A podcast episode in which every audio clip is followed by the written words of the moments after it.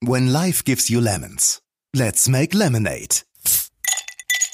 Der Marketing-Podcast. Wie aus sauren Herausforderungen erfrischende Chancen werden. Like the bamboo. You have to be like the bamboo. Einen wunderschönen guten Tag und herzlich willkommen zu Challenge Yourself. Lernen aus Extremsituationen. Schön, dass du eingeschaltet hast zu Let's Make Lemonade, deinem Marketing-Podcast. Und heute ganz sicher auch deinem persönlichen Fitnessprogramm. Mein Name ist Benjamin Becker und ich freue mich, dass du heute mit uns Limonade machst. Herr Pippi, der Sturm wird stärker. Und sie sagt, macht nichts, ich auch.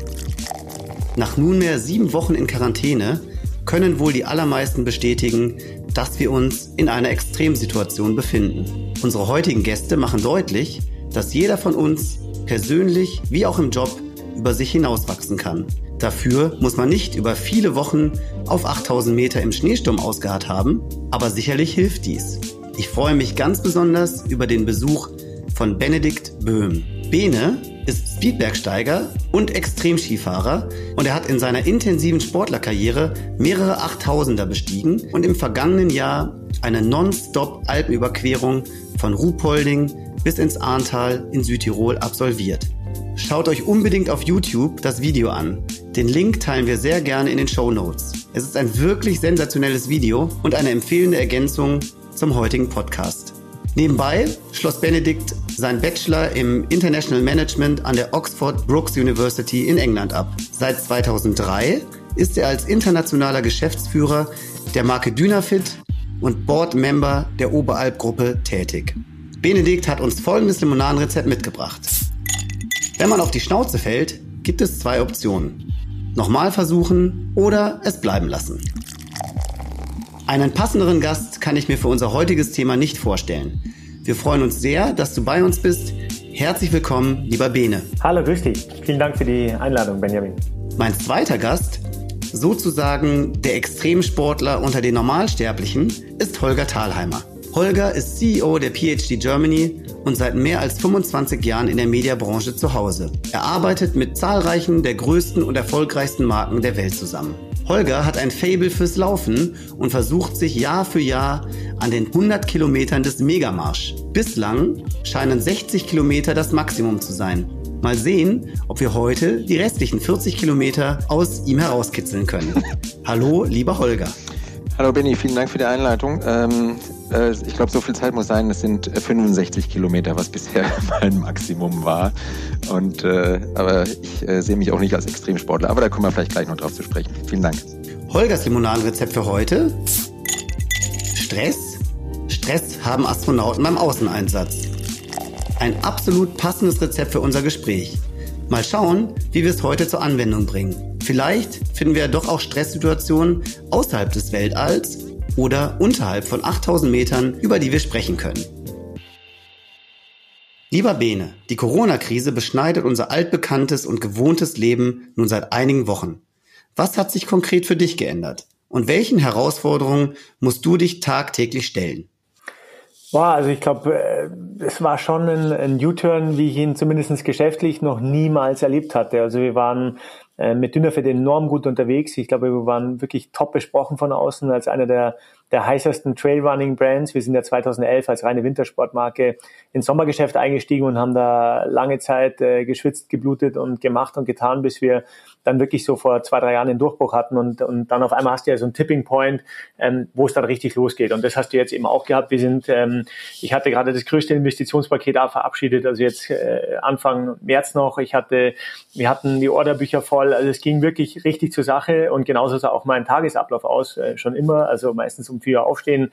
Ähm, und dann habe ich selber empfunden, dass eben jeder Tag, ich habe gesagt zu meiner Frau, die auch mich immer ab und zu angeschaut hat, ich habe gesagt, jeder Tag, jeder Tag ist ein Rennen. Also ob das jetzt positiv oder negativ, ich habe das so gesagt und gar nicht unbedingt positiv bewertet, weil es wirklich so war, jede Minute war ab 4 Uhr oder auch manchmal um drei oder so bis zum späten Abend ausgepowert und ausgebucht mit dem eben mit Familie, Sport, äh, natürlich der Arbeit als Geschäftsführer von dem Unternehmen und auf einmal so mehr oder weniger von einer Woche zur anderen äh, war ein kompletter U-Turn. Also es ging dann nur noch um ähm, Kosten runter, ähm, Kurzarbeit, alle Läden zu, die Umsätze sind nicht nur eingebrochen, die waren einfach nicht mehr da. Es waren sogar dann Negativumsätze und auf einmal hast du eine Vollbremsung hingelegt, wo nichts mehr war, wie es vorher war. Und da musste man schon verdammt schnell schalten und wirklich sagen, okay, es ist jetzt einfach nicht mehr und es kommt jetzt auch nicht so schnell zurück und ähm, da sich umschauen. Und auf der anderen Seite ähm, was fühlte ich mich auch wirklich so seelisch ausgebremst, weil du bist ja so in dieser, in diesem ständigen ähm, Hamsterrad drin. Und da habe ich schon, muss ich zugeben, wirklich eine Zeit lang gebraucht, um mich da wieder, also zurechtzufinden. Beruflich nicht einmal so, da konnte ich relativ schnell umschalten von, ähm, ja, von gerade im, im, im, sagen wir mal, im, im Wachstumsmodus auf den ähm, Sparmodus umzuschalten und diese ganzen Geschichten und von Investitionsmodus auf äh, Kurzarbeit und so diese ganzen Geschichten. Das ging eigentlich ganz gut, aber dennoch so dieses ähm, ich bin da fast, ich gebe es ganz ehrlich zu, fast in so eine, auch kurzweilig in so eine Lethargie verfallen, wo ich mir dachte, hey, was, was, was ist denn jetzt noch der Sinn? Wie geht's denn weiter? Was, was ist los? Und, ähm, und da musste ich mich dann doch oft zurückerinnern an meine, an meine Expeditionen, wo ich doch auch, ja, zwar anders, aber irgendwie doch auch vergleichbare Situationen hatte. Und ähm, ja, und so ähm, ging es dann weiter. Klasse. Ja, sind wir ganz gespannt drauf. Ähm, auch nochmal ein paar Parallelen dann zu den Expeditionen ähm, zu hören und was du da jetzt auch für deinen Business-Alltag mitnehmen konntest. Holger, was äh, lernst du über dich in der aktuellen Situation? Ja, das ist, also äh, bei mir ist das ganz vergleichbar wie mit B, bei, bei Bene. Ähm, also bei mir gibt es so verschiedene Sachen, ne? wenn ich so jetzt überlegen würde. Ich muss sagen, ich vermisse es total, rauszugehen, äh, essen zu gehen, mich in einen Café zu setzen. Ich glaube, wenn diese, wenn diese Kontaktsperre der Lockdown irgendwann mal aufgehoben werden würde, ich würde einfach in einen Café gehen und würde mich morgens zum Frühstück hinsetzen, übers Mittagessen bleiben und da sitzen bleiben, bis sie mich rausschmeißen, weil ich es einfach so sehr vermisse, ähm, rauszugehen und äh, dieses soziale Leben zu genießen. Was Bene gerade beschrieben hat mit dieser Lethargie, also das ist vielleicht nicht das Gleiche, aber was ich feststelle an mir, ich habe ein bisschen meine Unbeschwertheit verloren. Also ich habe in der Vergangenheit, ich bin ein sehr positiver Mensch, ich stecke voller Optimismus und ich bin jetzt in so einer Phase, wo ich ähm, ja sehr, ähm, also auch mir Sorgen mache. Und das habe ich eigentlich früher nie.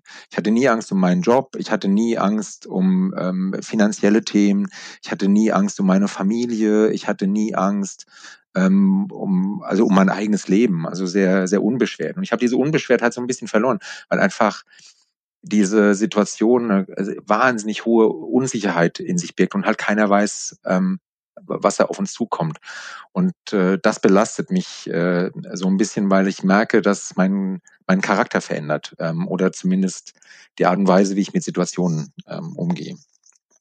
Und ähm, es gibt aber auch was Positives, ähm, muss man sagen. Ähm, ich, da würde ich dann auch gleich gerne mal Bene fragen, wie das bei ihm ist. Er ist ja wirklich Sportler und du hast das ja in der Einleitung gesagt, ähm, Benny, ich versuche mich zumindest daran. Ähm, ich mache deutlich mehr Sport als vorher. Also für mich ist das ein, äh, jetzt so eine Phase. Ich mache, ähm, also ich habe mir ähm, um so ein bisschen äh, auch was Privates zu erzählen. Ich habe mir vor zwei Monaten oder vor drei Monaten, als es noch keine Corona-Krise gab, dieses Peloton Spinningrad gekauft. Ähm, jetzt wird man sagen, wie bescheuert ist das, irgendwie zu Hause Spinning zu machen mit einem großen Bildschirm und dann in, in Kursen teilzunehmen, wo die Leute in New York oder in London sind.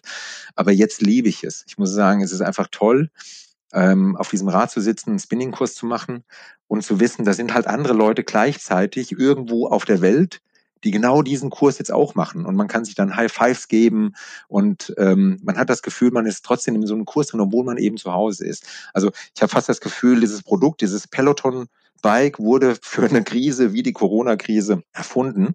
Und ähm, ja, es ist, ich finde das total verrückt, wie sich ähm, wie sich Normalität, also wie wir einfach einmal diese Normalität vermissen und auch diese Struktur im Tag. Und ich habe mir auch angewöhnt, jetzt in den letzten Wochen, ich meine, wir sind jetzt auch in der sechsten Woche im Homeoffice mit der Agentur, ähm, ich habe mir angewöhnt, auch teilweise meine Mittagspausen wirklich fest in den Kalender einzutragen, weil ich sie ansonsten nicht, also nicht, nicht machen würde, ist nicht richtig, aber um einfach auch eine Struktur zu haben und auch wirklich zu sagen, ey, ich brauche jetzt auch mal eine halbe, dreiviertel Stunde, ähm, wo ich eben nicht am Rechner sitze, weil es verschwimmt, also jetzt in, in meinem Fall, es verschwimmt einfach komplett die Grenze die zwischen Job und Privatleben, die war vorher schon nicht besonders äh, stark ausgeprägt, aber jetzt ist sie halt komplett verloren. Ich habe neulich den, den Witz gemacht und habe gesagt, ich bin abends auf dem Sofa eingeschlafen und morgens auf der Arbeit aufgewacht. Aber so fühlt es sich halt auch wirklich an. Ähm, und ähm, das ist halt irgendwie so, finde ich so das Besondere in der Situation. Es ist halt auch etwas, was wir noch nie hatten. Ne? Also es gibt halt auch überhaupt keinen ähm, Referenzpunkt. Und da, da würde mich mal bei dir interessieren, dieses, dieses, äh, diese Situation, wo es in denen noch keiner vorher war. Also eine, eine Situation oder eine Entscheidung, die man treffen muss, ohne dass man eine Benchmark hat, ohne dass man eine. Referenz hat, wie ein anderer in dieser Situation entschieden hat. Das hast du ja auch bei deinen Expeditionen wahrscheinlich sehr oft. Ähm, äh, ist das so oder ähm, ist das jetzt eine Vorstellung, die ich einfach eine, eine naive romantische Vorstellung, die ich irgendwie jetzt habe, wie es auf so Expeditionen abläuft? Oder ist alles super durchgeplant? Ähm, nee, das ist, das ist durchaus so und ich bin, glaube ich, sicher auch ein Beispiel, der sich damit enorm schwer getan hat, weil ich ein sehr, sehr ungeduldiger Mensch bin und, ähm, und das war vielleicht auch das, was mir in dieser Krise schwer gefallen ist, dass es ja, wir sind ja gewohnt, dass wir eigentlich immer relativ schnell, oder ich zumindestens war das einfach so in meinem, ja, in meiner Arbeit, auch bei meinem Sport, dass du relativ schnell den Return on Investment hast. Also du hast ge geackert, gearbeitet, getan, gemacht und das tun wir alle gerne, aber du hast auch ziemlich schnell dann gesehen, hey, da hinten kommt auch was raus. Also du, das, was du vorne, der Input, ähm, wird irgendwie mit dem Output belohnt. Jetzt ackerst du, also am Anfang und jetzt auch in dieser Krise ackerst du und schläfst, wie du gerade gesagt hast, auf der Couch ein, aber es kommt hinten nichts raus. Also es, es, es, es, es bleibt trotzdem negativ. Ja, das Einzige ist, dass du gerade Kosten verwaltest runter, da noch runter, dann noch weiter runter, noch weiter runter und wie jetzt und wie hältst du die Arbeitsplätze und wie das und das ist auf mhm. einmal so eine ganz, ähm, das ist nicht mehr, wie soll ich sagen, eine andere Art dieser, du hast nicht, du hast eigentlich nur also das will ich jetzt nicht als Erfolge bezeichnen, wenn ich weiterhin Kosten runterkriege und das und hier und da, du funktionierst halt. Aber was ich lernen musste und vielleicht zurück zu deiner Frage und das ist mir besonders schwer gefallen und da denke ich eben oft zurück und, und hol mir echt diese Expedition. Ich habe mir sogar den Film angeschaut, den ich jetzt seit mein Gott, seit 13 Jahren nicht mehr angeschaut habe. Also 2007 war ich auf einer, auf einer Expedition am Manaslu, der achthöchste Berg der Welt. Und dort waren wir verwöhnt. Wir waren auch erfolgsverwöhnt. Das war eigentlich eine, eine ähnliche Geschichte. Wir kamen, ähm, hatten unsere erste Speedbiom gemacht, zwei Jahre zuvor. An dem ersten 7000 in China, wurden in China eingeladen. Auf, also waren auf einmal da, kam chinesisches Fernsehen. Also wir waren in der letzten Provinz. Wir haben völlige No-Names. Auf einmal waren wir irgendwie gehypt. Ein Jahr später waren wir in Pakistan, haben den ersten 8000 in Rekordzeit bestiegen, sogar zweimal. Und dann waren wir da in diesem Manaslu 2007 und dachten sowieso, ja, mein, es klappt sowieso und alles klar, natürlich waren wir vorbereitet und so. Und dieser Berg ist dafür bekannt, dass er ähm, das schlechte Wetter regelrecht anzieht. Und das, was passierte, ist, dass wir vier Wochen lang komplett eingeschneit waren. Also komplett. Das heißt, es war also auch ein Lockdown. Du konntest weder, weder runter, noch konntest du irgendwie hoch, noch irgendwas. Du konntest einfach nur jede Stunde dein Zelt ausschaufeln ähm, und schauen, dass dir nicht alles zusammenbricht. Was am Ende übrigens auch passiert ist, es kam selbst ins Basecamp, was nie normalerweise passiert, eine Lawine und hat alles mitgenommen. Also es war ein einziges, ähm, eine einzige Frustration, der wir uns natürlich auch dann so hingegeben haben und uns gesuhlt haben in diesem ja, in diesem, oh Gott und Scheiße und hier und, und wir haben nur noch äh, uns in diesem Negativen gewälzt, haben natürlich trotzdem nicht aufgegeben, wollten da bleiben, waren am Ende die letzten zwei, die am Berg waren, selbst unsere Gruppe hatte sich aufgelöst. Und wir kamen am Ende, mussten wir noch wegen Lawinengefahr dann umdrehen, äh, paar hundert Höhenmeter vom Gipfel, aber immer noch lang genug und kamen eigentlich völlig zerstört zurück von dieser Expedition und haben gesagt, nie wieder und nie wieder Nepal und nie wieder ähm, überhaupt solche Berge und so. Und und was sich verändert hat, und das ist vielleicht das, was mir jetzt hilft, was sich verändert hat, ist, dass ich, ich bin dann, also oder wir sind, also auch mit dem Kollegen, mit dem Basti, mit dem ich da unterwegs war, sind wir fünf Jahre später wieder an diesem Berg. Es hatte fünf Jahre gedauert, wir hatten eine andere Expedition gemacht, bis wir da wirklich wieder zurückgehen. Aber was sich verändert hatte, war, dass wir mit einer komplett anderen Einstellung dorthin gefahren sind, ähm, an diese Expedition. Das heißt, ähm, dass wir nicht mehr diesen Anspruch hatten auf den unbedingten Erfolg und dass wir eben wussten, ähm, es kann jederzeit wieder so kommen, es können Dinge passieren, mit denen wir niemals gerechnet haben, die wir einfach nicht auf dem Schirm haben. Es kam wieder diese Schlechtwetterphase. Wir sind damit völlig anders umgegangen. Und das ist vielleicht das, was ich vorhin meinte mit der Lethargie und wo ich mich oft zurückerinnert habe. Verdammt nochmal, die Zeit ist da, uns geht's immer noch gut, wir haben alle zu essen und wir haben letztlich alles, was wir brauchen. Wir werden nicht völlig abstürzen, auch dank eines, eines, eines gut funktionierenden Staates. Und ähnlich war es da auch, dass wir uns einfach jeden Tag rausbewegt haben, auch wenn das Wetter noch so schlecht war. Wir fanden irgendwo Routen, wir haben uns vorbereitet mit Kartenspielen, mit anderen Dingen und wir haben die Zeit, obwohl sie identisch war, ganz anders überstanden. Einfach weil wir eine andere Einstellung hatten, weil wir uns auch mental irgendwo auf das, in Anführungsstrichen, auf die Krise oder auf das Scheitern vorbereitet haben, was, ähm, was wir vorher nicht hatten. Und auch darauf, dass wir vielleicht den Gipfel nicht schaffen. Und das Ganze gipfelte darin, dass wir ähm, eigentlich schon wieder dachten, boah, es geht sogar, vielleicht schaffen wir es. Und auf einmal kam, wie wir oben im Lager 2 waren, eine Lawine, hat elf Menschen getötet. Wir waren die einzigen, die durch einen, ja, durch eine glückliche Entscheidung, die wir getroffen hatten, dass wir etwas abseits unserer Zelte aufbauen, nicht betroffen waren, als Ersthelfer betroffen waren, auf einmal in einem der größten Schlachtfelder, die es je gab im Himalaya, wo wir Menschen mit bloßen Händen versucht haben auszugraben, ähm, die Überlebenden und, und, und so weiter. Und ähm, nach sechs Stunden kam professionelle Rettung, was bedeutete, dass wir dort äh, erstmal ja eben fünf, sechs Stunden mit diesen Lebenden, Überlebenden, aber auch Toten, die wir ausgegraben hatten, irgendwie ja in dieser Situation auf einmal auch von von von 180 Richtung Gipfel auf einmal auf minus 180 zurechtkommen mussten. Und auch hier war es auf einmal so, dass mir dieses 2007, diese fünf Jahre zuvor enorm geholfen hatten. Ich konnte mich auch nach dem Unglück wieder so einstellen, ähm, übrigens auch im Gegensatz vielleicht zu, zu anderen, die im Team dabei waren, wir waren insgesamt zu sechs, drei sind nach Hause gefahren, drei sind geblieben. Und wir, die drei, die geblieben sind, konnten uns wieder so einstellen, dass wir tatsächlich fünf Tage nach diesem Unglück ähm, den Gipfel probiert haben und ähm, ich dann auch in Rekordzeit innerhalb von 50 Stunden auf den Gipfel gekommen bin. Also man kann es schaffen, sich selbst aus Dingen rauszuholen, wenn man mit sich selber im Reinen ist. Und das war ich auch nach diesem Unglück, weil ich natürlich schon auch positive Impulse von außen brauchte. Und da war einer, der sagte, hey, ihr habt ähm, alles getan da oben, ihr habt euch nichts vorzuwerfen. Es wird niemand zum Leben erweckt, wenn ihr nicht hochgeht. Und irgendwann hat sich diese Energie so aufgebaut, dass ich tatsächlich sagte, ich pack's an. Und das nur abzuschließen, das war vielleicht so eines der, der, der wichtigsten Dinge. Ich habe da nach, nach positiven Punkten gesucht. Also wenn man jetzt, ich, ich höre viel Radio im Auto und so, wenn man jetzt das Radio macht, dann kann man sich ja eigentlich nur, ähm, da kann man eigentlich sich oft ja, kann man sich eigentlich nur erschießen. Also manchmal denke ich mir so, ja.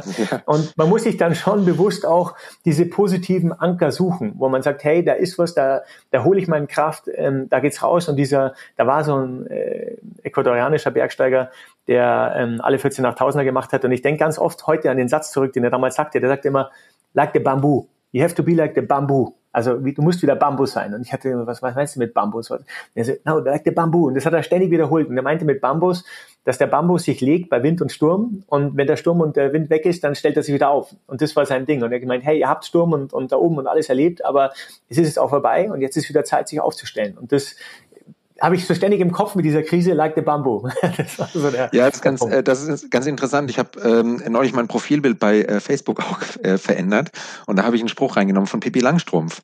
Und äh, da gibt es irgendwie ein Zitat aus einer der Folgen von Pippi Langstrumpf, also aus dieser Kinderserie, wo Tommy und Annika, die diese zwei Kinder, die mit ihr immer unterwegs sind, sagen, äh, Pippi, der Sturm wird stärker. Und sie sagt, macht nichts, ich auch. Und ähm, das ist halt genau die äh, diese Situation oder dieser Bambus, ja, den du da beschreibst. Ähm, ich glaube, man muss sich einfach diesen Herausforderungen stellen. Und wenn ich dich reden höre, und ich habe ja auch schon mal einen Vortrag von dir gehört ähm, über diese Manaslu-Expedition, auch mit dem äh, mit der Lawine und ähm, du hast das ja sehr ausführlich beschrieben und dann bleibt einem ja wirklich auch der Atem stocken als Normalsterblicher. Ähm, ich, ich freue mich dann immer, dass ich einen Job habe, wo es eben nicht um Leben und Tod geht und zwar wortwörtlich nicht um Leben und Tod. Ähm, aber ich habe noch mal eine Frage zu oder was mich auch interessiert ist ähm, diese, als ihr eingeschneit wart, also die Jahre zuvor, das war ja ein paar Jahre vorher, glaube ich, hast du gesagt, fünf Jahre vorher. Ähm, ihr seid ja da in kleinen Zelten und äh, wenn ich mir vorstelle, man ist vier Wochen eingeschneit und ist auf engstem Raum zusammen. Und viele kriegen ja jetzt schon die Krise, wenn sie äh, in der Wohnung zu zweit ähm, über Wochen zusammengepfercht sind.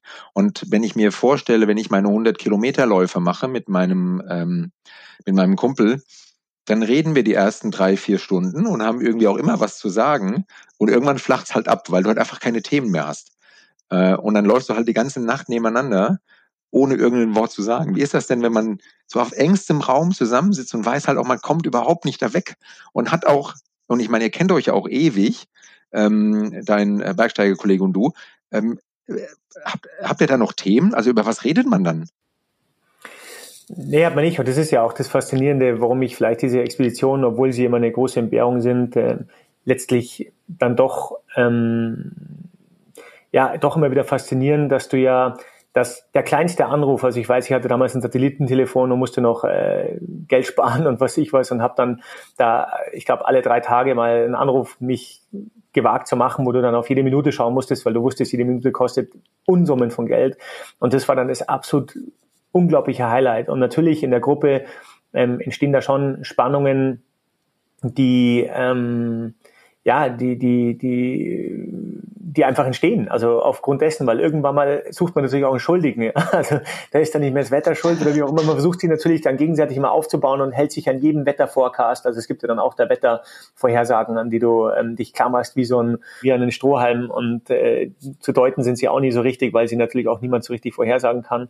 Aber das ist schon, das ging schon ans Eingemachte, auch so in der, in der Gruppe. Also man ist da schon am, am, am Limit, auch deswegen, weil wir alle gewohnt sind, und das war natürlich das, wir waren erfolgsverwöhnt verwöhnt und wir waren vor allem gewöhnt, immer was aus dem Tag zu machen. Also immer ähm, sich maximal und frei bewegen zu können und egal wie irgendwas aus dem Tag machen zu können. Und das war auf einmal hier sehr begrenzt, weil du konntest, du hast keine digitalen Geräte, du hast nichts, du hast kein Handy, du bist ja völlig nur an diesem Platz und keine Sau weiß überhaupt von deinem Schicksal. Also auch, ich habe auch immer gesagt, wenn es uns da oben erwischt hätte oder irgendwas, es, es kriegt, hätte überhaupt niemand mitbekommen. Wir waren einfach am Ende der Welt.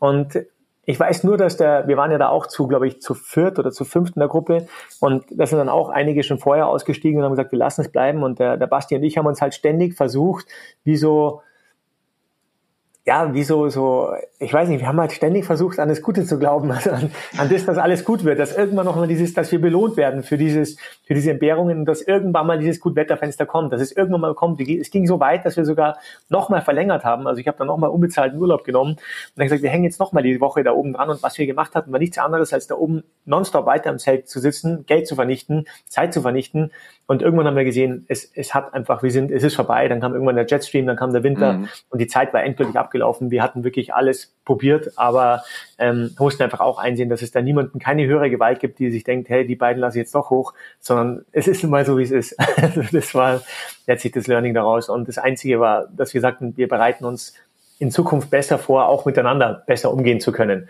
Das war sicherlich schon auch ein wesentlicher Punkt.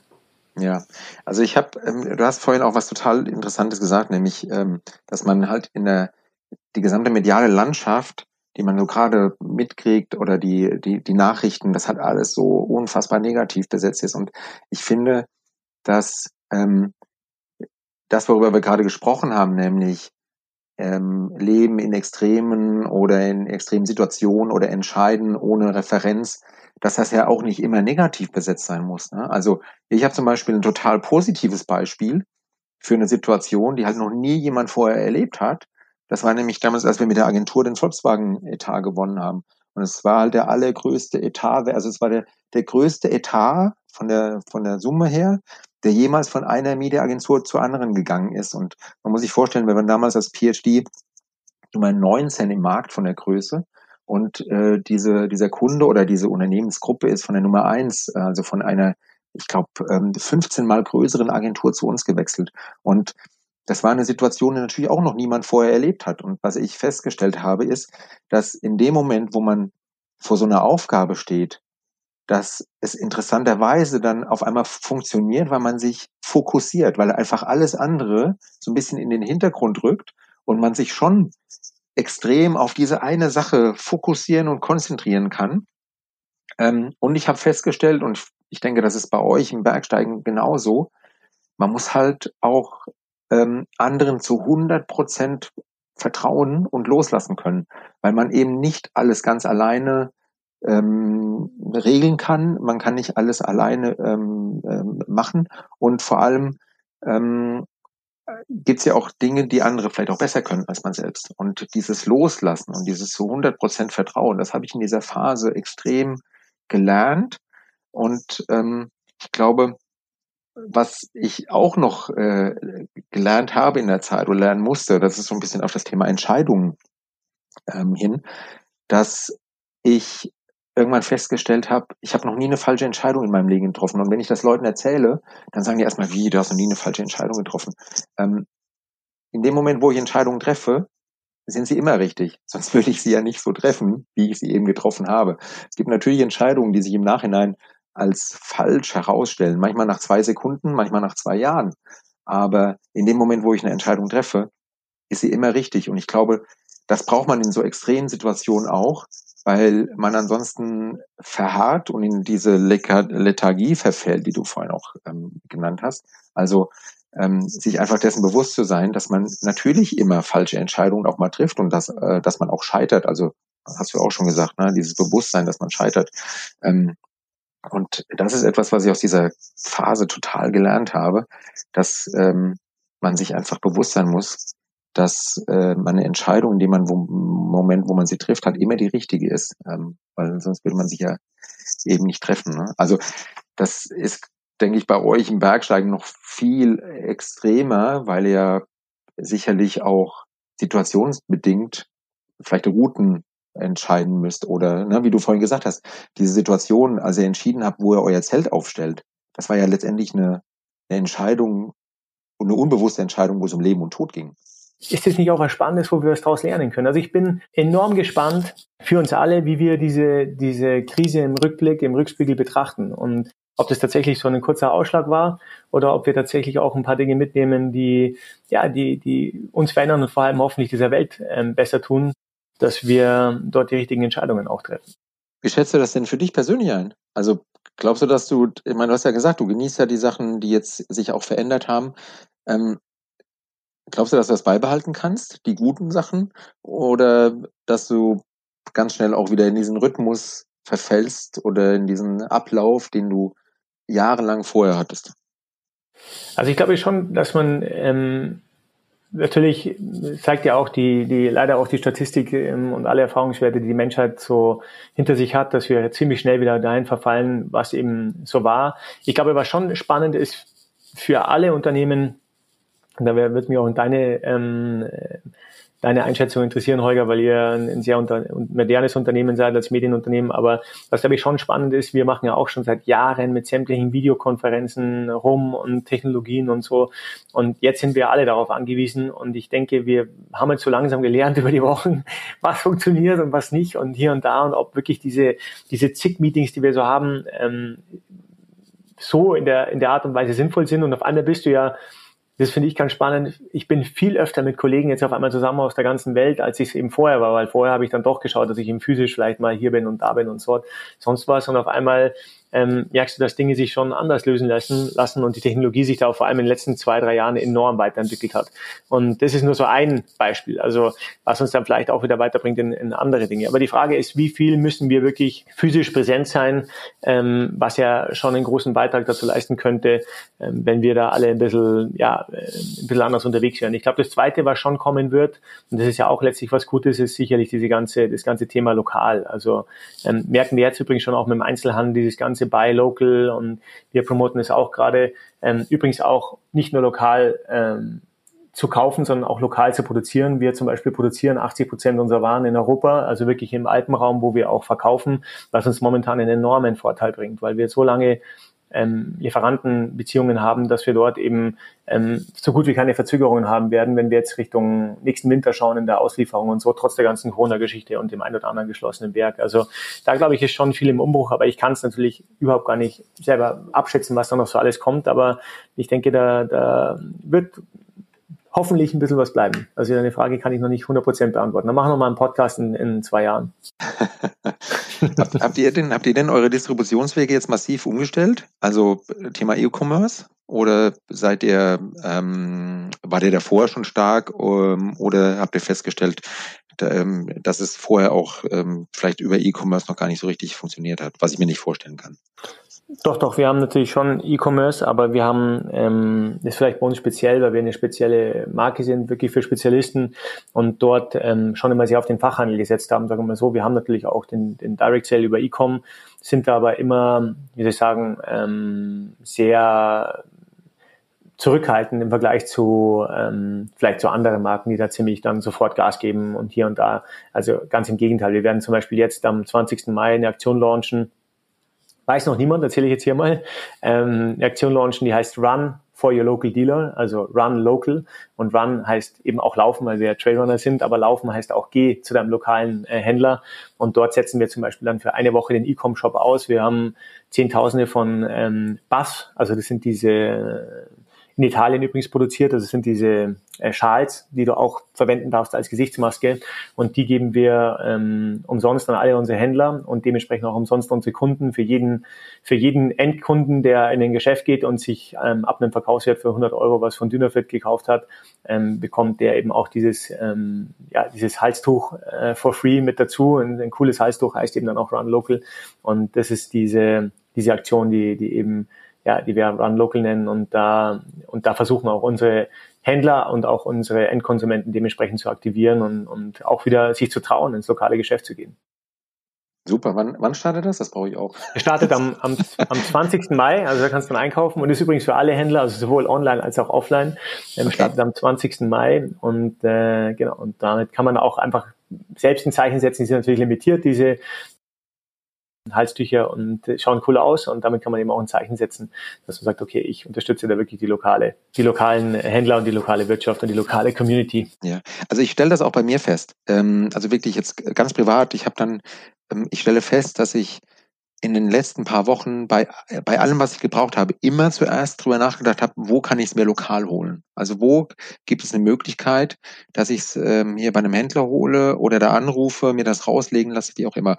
Und ich hatte jetzt zum Beispiel für mein Rennrad, habe ich, ähm, wollte ich mir eine neue ähm, Fahrradpumpe holen.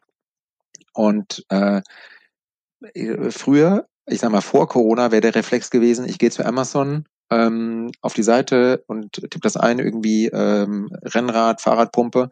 Und jetzt habe ich halt einfach geguckt, wo gibt's hier einen lokalen Händler äh, bei mir in Düsseldorf in der Nähe und äh, zu dem werde ich jetzt morgen oder übermorgen hingehen und werde mir diese Pumpe dann holen, weil ich einfach ähm, mehr denn je davon überzeugt bin, dass es wichtig ist, also dieses Bewusstsein zu haben, dass es eben Händler gibt, die vor Ort sind und wo ich die Sachen genauso gut kriege. Das ist bei mir deutlich, deutlich stärker geworden.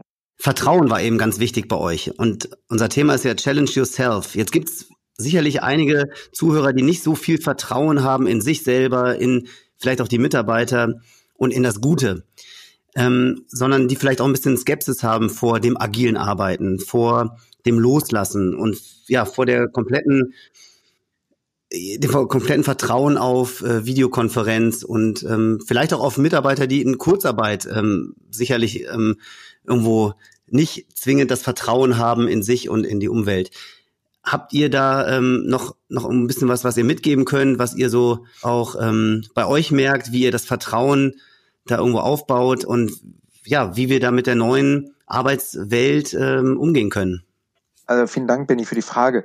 Ich, ich glaube, es gibt da zwei Perspektiven. Das eine ist, ähm, wie man als Führungskraft damit umgeht. Und aus meiner Sicht ist Transparenz, Offenheit und Kommunikation an der Stelle unfassbar wichtig. Ähm, ich stelle das auch fest an dem Feedback, was wir von unseren Mitarbeitern kriegen, wie wir aktuell mit der Situation umgehen.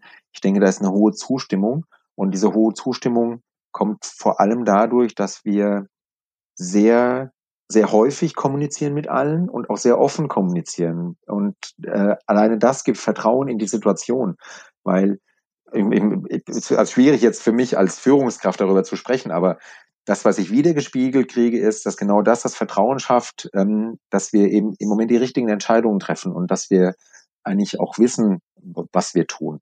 Und dann gibt's die andere Sicht, nämlich für jeden Einzelnen aus der Situation heraus.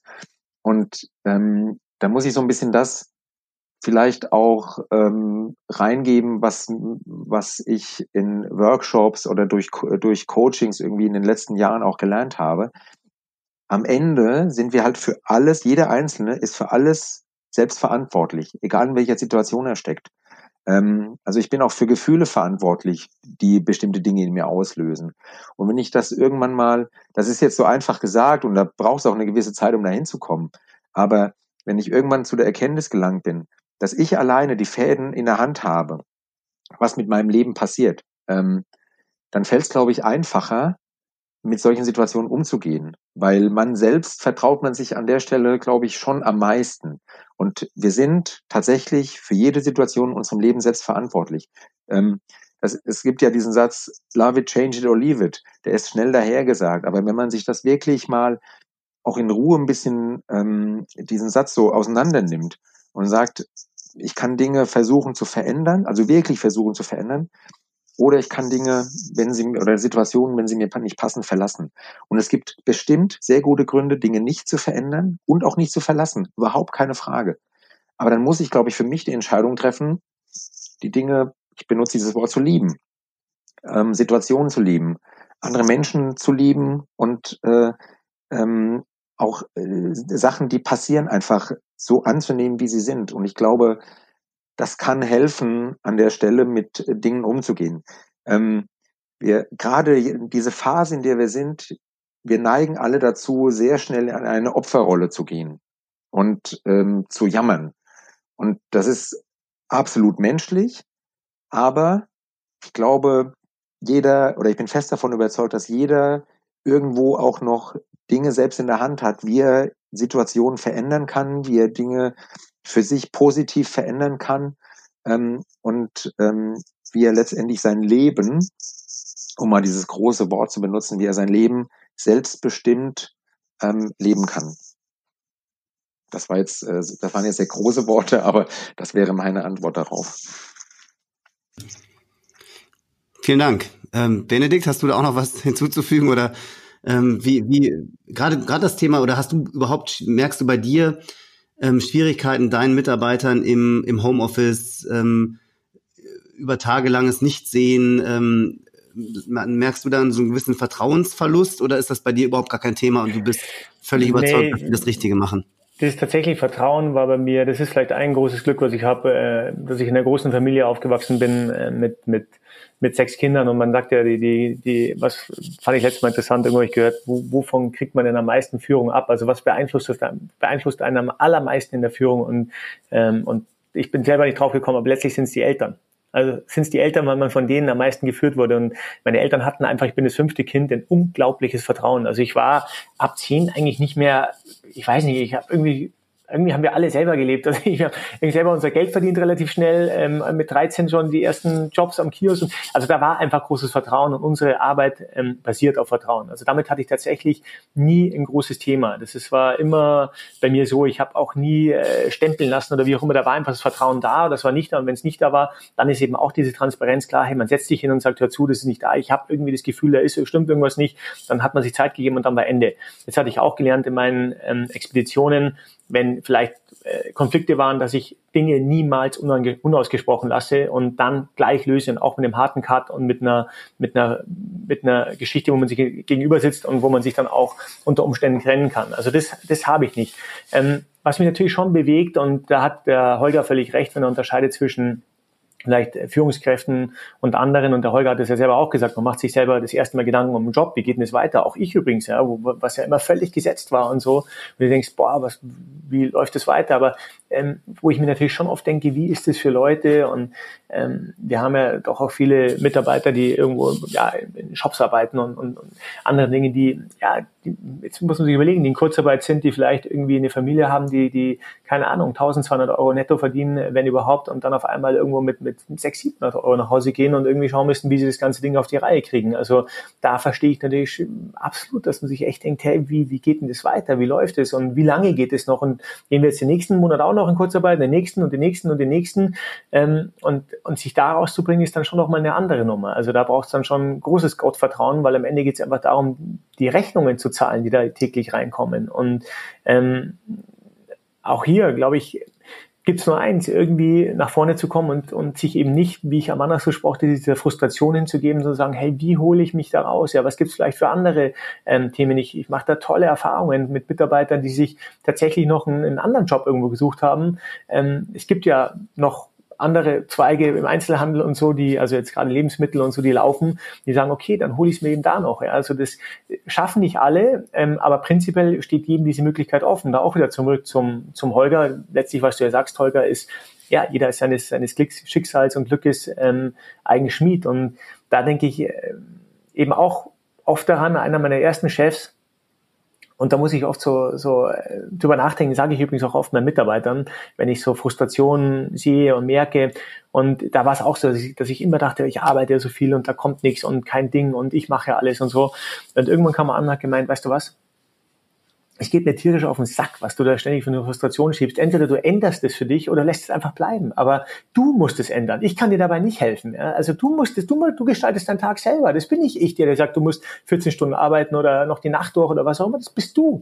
Dann mach's einfach anders. Organisier dich anders. Äh, delegier, mach. So. Ich dachte mir erst, ich war stinksauer. Ich hatte meine Kündigung, meine Kündigung schon geschrieben und war wirklich schon, habe mir gedacht, so ein, ich sag's jetzt nicht, ähm, und habe dann das drei Tage setzen lassen und es hat mir tatsächlich so geholfen. Ich bin da rausgegangen und habe gesagt, er hat völlig recht. Ich muss es selber in die Hand nehmen.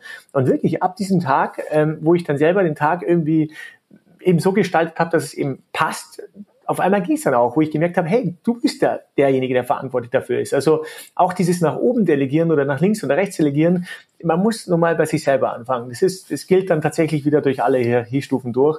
Und ähm, ja, und, und so ist es nun mal. Vielleicht ist Benes alter Chef nicht die allerbeste Überleitung zu unserer Rubrik The Sweetest Lemon. Wir nutzen ihn aber trotzdem sehr gerne. Holger, was ist dein Best Practice Beispiel? Was ist deine Sweetest Lemon, um Extremsituationen erfolgreich zu meistern?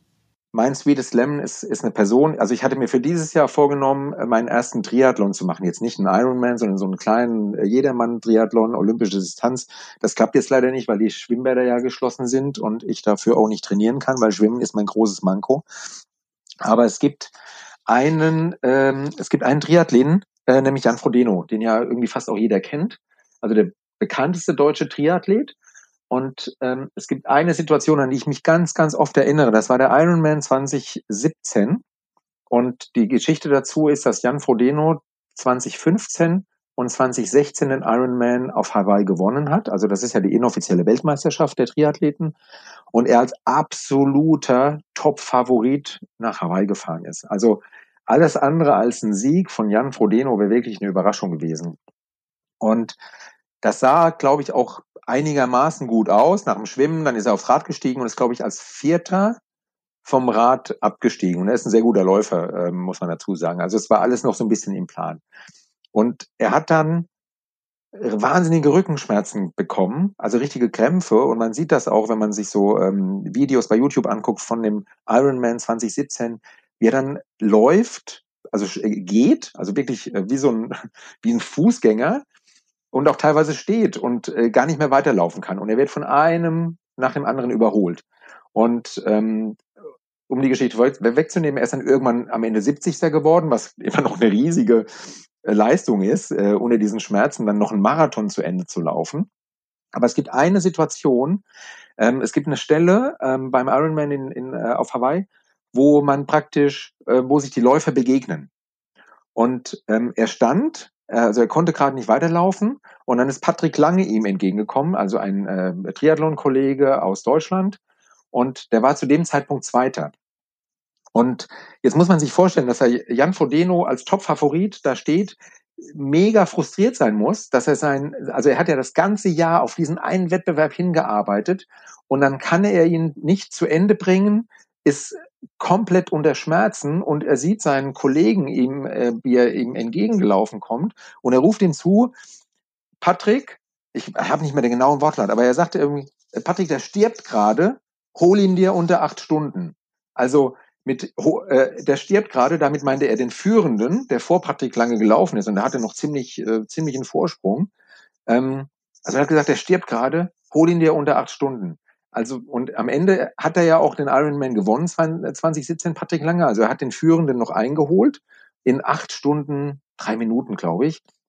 Also knapp über diesen acht Stunden, aber das war damals auch die, glaube ich, bis dahin schnellste Zeit. Ähm, und das beeindruckt mich total, wie jemand aus einer totalen persönlichen, also in einer totalen persönlichen Krise, in der, in der schlimmsten Situation, in der er, glaube ich, jemals als Profisportler war, seinen Kollegen sieht und an nichts anderes denkt als den anzufeuern und ihm nochmal eine Motivation mitzugeben, dass er das Ding irgendwie gewinnt. Das fand ich enorm beeindruckend und ich glaube, das ist so eine Art Einstellung, von der wir alle was lernen können, wo wir sagen, ähm, wie, wie, also mit so viel äh, Positivität ähm, äh, an Dinge ranzugehen und nicht nur sich selbst zu sehen, sondern eben auch das Umfeld und eine Empathie auch für andere zu haben, das fand ich ähm, ganz stark. Das ist mein Sweetest Slam. Vielen Dank. Ähm, wirklich sehr beeindruckend. Ja, Benedikt, ähm, gibt es eine Situation, wo du meinst, dass wir am meisten daraus lernen können oder wo du vielleicht am meisten daraus gelernt hast ähm, aus einer ja, extremen Situation und dem Umgang damit? Was wäre deine Sweetest Lemon? Ja, ich glaube, ähm, es geht schon zurück zu der Geschichte, die ich ähm, so erzählt habe vom, äh, vom Manaslo. Einfach diese ähm, Situationen annehmen. Ich glaube, das ist der Hauptpunkt, Situationen annehmen. Also wir sind ja alle dazu schnell geneigt dann und ich übrigens auch ähm, und schnell auftreten und sagen, boah, jetzt reicht's aber langsam wieder und, und so weiter und hier und da. Aber letztlich ähm, werden wir es, auch wenn wir noch so viel schimpfen, nicht groß ändern können. Und so ähnlich ging es mir in meinem Mannes da auch. Beim ersten Mal habe ich es nicht kapiert, beim zweiten Mal habe ich es kapiert. Und die Situation annehmen heißt ähm, eigentlich, dass man dann erst bereit wird, für die Dinge, die sich dann eben auch öffnen. Also ich denke an diesen Schneefalls fünf Jahre später, am Mannersloh 2012, ganz anders zurück, weil wir Dinge gemacht haben, weil wir uns auf einmal eingestellt haben auf diese veränderte Situation. Und ob diese veränderte Situation eben heißt, dass ich mehr Zeit mit der Familie verbringe, wo wir uns ja oft danach sehnen, weil wir so viel unterwegs waren und auf einmal ist es da und dann denken wir uns, ah, aber jetzt habe ich die Arbeit. Also sich dann auch einfach zu sagen, hey, jetzt ist es nicht und jetzt kommt halt weniger Geld rein. Ähm, ich muss mich auch hier kostenstellig kostenseitig umstellen. Ähm, habe ich übrigens auch gemacht, wo ich dann sagte, okay, die Dinge sind einfach nicht mehr so, wie sie waren. Es kommt, ich habe mich selber auch auf Kurzarbeit äh, geschoben, ähm, wie die Mitarbeiter, wo ich sage, okay, deswegen muss es auch anders ähm, aufgebaut werden. Aber jetzt sind vielleicht Dinge da, die ähm, die schon lange liegen und die man jetzt mal angehen könnte. Und äh, ich hatte gerade mit einem Kollegen telefoniert, äh, ein Erfinder, der der viel für Dinnerfit gemacht hat und der hatte gerade erzählt, wie er sein ganzes Haus renoviert, jetzt in der Phase, weil er das schon irgendwie seit 15 Jahren vor sich herschiebt und das macht er jetzt, also aufgrund der Corona-Geschichte. Und, ähm, und damit meine ich vielleicht auch, sich so einen Tagesablauf trotzdem zu schaffen, eine Struktur zu schaffen. Ich glaube, das ist für die Menschen wichtig und hatten wir auch so am Anfang des Gesprächs, auf einmal fällt diese Struktur irgendwie weg und da müssen wir uns halt neue schaffen mit den, mit den Räumen, die wir auf einmal zur Verfügung haben und, ähm, und das Beste daraus machen. Immer in dem Bewusstsein, und das ist, glaube ich, ganz, ganz wichtig, wichtig für jeden, der hier ähm, deutschsprachig diesen, diesen Podcast hörst, immer in dem Bewusstsein, dass es uns verdammt verdammt gut geht. Und zwar jedem Einzelnen, selbst wenn wir ähm, vielleicht irgendwo nicht zu den Bestverdienern gehören. Und da brauchen wir nicht weit schauen. Wie gesagt, wir sind ein globales Unternehmen. Wir schicken auch Menschen in Kurzarbeit in Italien, in Frankreich, in ähm, sonst wo in USA und, und keine Ahnung wo überall. Und dort schaut es ganz, ganz, ganz anders aus. Also da gibt's nur ganz vereinzelte Länder, die so gut oder vielleicht sogar besser sind wie wir, vielleicht das eine oder andere in Skandinavien, aber da läuft's richtig, richtig nass ein. Und da ist dann auch nicht Kurzarbeit auf unbegrenzte Zeit, sondern das ist dann noch bis Mai. In Italien äh, bippern schon alle und also da, das sind ganz, ganz andere Umstände. Und bei uns ist es äh, ja doch relativ unwahrscheinlich, dass wir jetzt komplett abstürzen. Ähm, und das muss man sich schon auch immer wieder ins Bewusstsein rufen und ich mir übrigens selber auch. Es wird irgendwie weitergehen. Also das werden wir packen und da muss man dann sich diese vielleicht ist das noch der letzte Punkt und das ist vielleicht dieses Sweetest Lemon. Ähm, diese Energie, die wir versorgen, aufwenden und für ähm, vielleicht auch negative Energie, die muss umgemünzt werden, weil die bringt nichts. Also das ist, das hat keinen, das hat keinen Mehrwert. Die muss umgemünzt werden in, in Energie, wo wir nach vorne schreiten und sagen, okay, was mache ich aus dieser Zeit, ähm, was mache ich aus dieser Energie, weil die ist einfach destruktiv, die bringt uns nicht weiter. Und das ist, glaube ich, so der, der Hauptpunkt, wo ich Menschen gesehen habe, die das geschafft haben, wie eben der Juan nach diesem Lawinenunglück, der uns da so motiviert hatte, ähm, doch wieder nach oben zu gehen und gesagt hat, okay, like the bamboo, okay, jetzt geht's wieder nach oben, aufstehen. Super. Ihr seht mich hier mit einem nickenden Kopf, ähm, auch wenn wir uns leider nicht sehen. Ähm, äh, finde ich, äh, finde ich das äh, ja wirklich super, was ihr sagt. Ich glaube, alle, die uns zuhören, ähm, sehen das genauso. Ich bin mal positiv. Äh, Bene, und sag mal, dein Angebot, dass du uns äh, nochmal besuchst im, im, in unserem Podcast, nehmen wir sehr, sehr gerne an und dann gucken wir nochmal auf diese Krise zurück und dann widmen wir uns im Grunde vielleicht auch gerne noch positiveren Themen, ähm, wobei aus meiner Sicht äh, war das ein wirklich sehr, sehr positiver ähm, Podcast. Ähm, ich habe viel mitgenommen und möchte mich ganz, ganz herzlich bei euch beiden bedanken für euer, für eure, für euren Besuch, für eure ja wirklich äh, positive Grundhaltung. Und ähm, ich glaube, jeder hat wirklich viel gelernt. Also vielen, vielen Dank, lieber Benedikt. Vielen Dank dir, lieber Benjamin. Hat Spaß gemacht. Danke. Und äh, ja, auch an dich, Holger. Ganz herzlichen Dank. Ja, sehr gerne. Hat mir jetzt auch äh, dir Spaß gemacht und ähm, Bene, ich hoffe, wir sehen uns bald wieder. Und Absolut. Äh, wir haben ja noch äh, das eine oder andere Projekt äh, in der Pipeline. So schaut's aus. Vielen Dank, Holger. Vielen Dank auch dir fürs Einschalten. Schön, dass du die heutige Herausforderung angenommen hast und unser Gast warst. Run for your local dealer. Unter diesem Motto startet Dynafit ab dem 20. Mai eine einzigartige Initiative um den Sportfachhandel zu unterstützen und den Verkauf in und über lokale Shops zu stärken. Sehr gerne greifen wir diese tolle Aktion auf und werden 15 hochwertige, funktionale Halstücher an unsere Hörer verlosen.